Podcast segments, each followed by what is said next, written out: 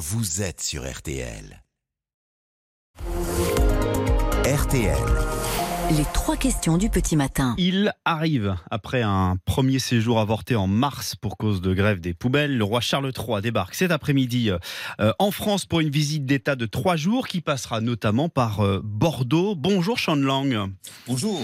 Vous êtes historien, vous êtes euh, maître de conférence à l'université Anglia Ruskin à Cambridge, spécialiste de l'Empire britannique et donc de son souverain. Ce roi que la France accueille tout à l'heure, il a réussi à, à s'imposer auprès des des, Britanniques à, se faire aimer oui, je crois. Euh, en fait, il a une, une réussite assez, euh, importante, assez euh, impressionnante même. évidemment, c'est quelqu'un qu'on connaissait avant, donc bah, parce qu'on l'a vu depuis très longtemps en, tant qu'héritier. mais en tant que roi, il a très bien commencé. Et je crois que peut-être il a profité un peu de la crise politique qu'on a survécu en même temps. C'est-à-dire que par rapport aux, aux hommes politiques, la famille royale, avec certaines exceptions, à une, une sorte d'image plus positive, on peut dire.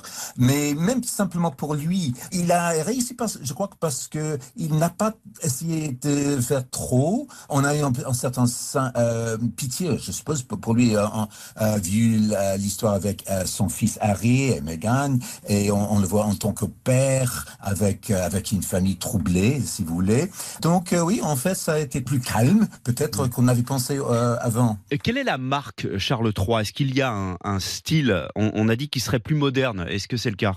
Je crois que il euh, c'est une marque avec beaucoup de front, c'est-à-dire euh, d'abord, je suppose, l'environnement. C'est un homme qui a toujours été très passionné par les défis du climat, euh, de l'environnement, etc. Et tout ça, tout ce que la, politique verte, si vous voulez. Mais ça se traduit comment concrètement euh, cette passion pour l'environnement? Bon, en ce moment, euh, bah, c'est plutôt une question du changement de climat, mais quand il était plus jeune, c'était plutôt une question de la nature, du, du rôle de la nature dans un monde qui est de plus en plus urbain.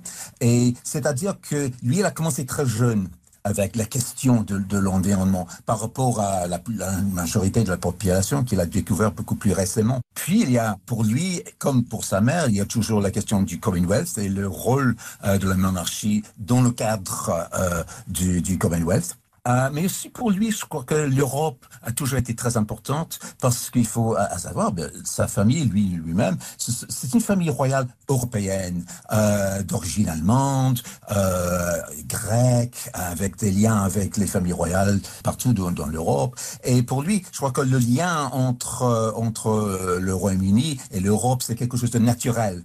Et là, je crois qu'il y a un contraste avec, euh, surtout avec le gouvernement en ce moment. Euh, mais de toute façon, je crois que euh, d'une certaine mesure avec euh, une partie de la population aussi. Alors cette visite devait être sa première euh, visite d'État, elle n'a pas eu lieu pour les raisons qu'on sait. quel est le lien entre Charles III et la France? Quel est ce lien si particulier? Bah, c'est un lien de. Euh, bon, il a toujours été très francophile, également comme, comme sa mère et d'autres membres de sa famille. Ils sont, il a très bien apprécié la culture, il a une très bonne relation avec le président Macron.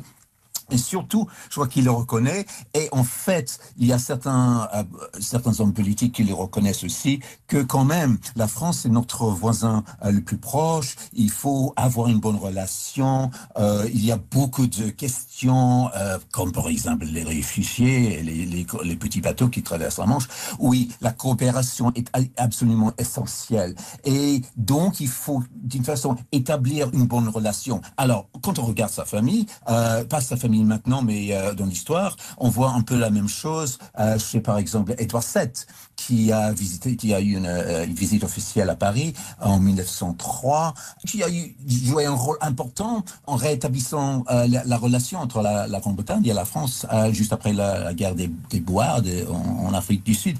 Et donc, je crois que il reconnaît que dans cette sorte de diplomatie, disons, plus derrière le rideau, le, le, monarque a un, un, rôle important qui peut jouer et la France, c'est un des pays où je crois que l'image de, de, la reine a été très positive et lui-même, il essaie de faire la même chose. Si vous Mais, même s'il n'a pas de réel pouvoir. Oui, il y a beaucoup de sortes de pouvoirs.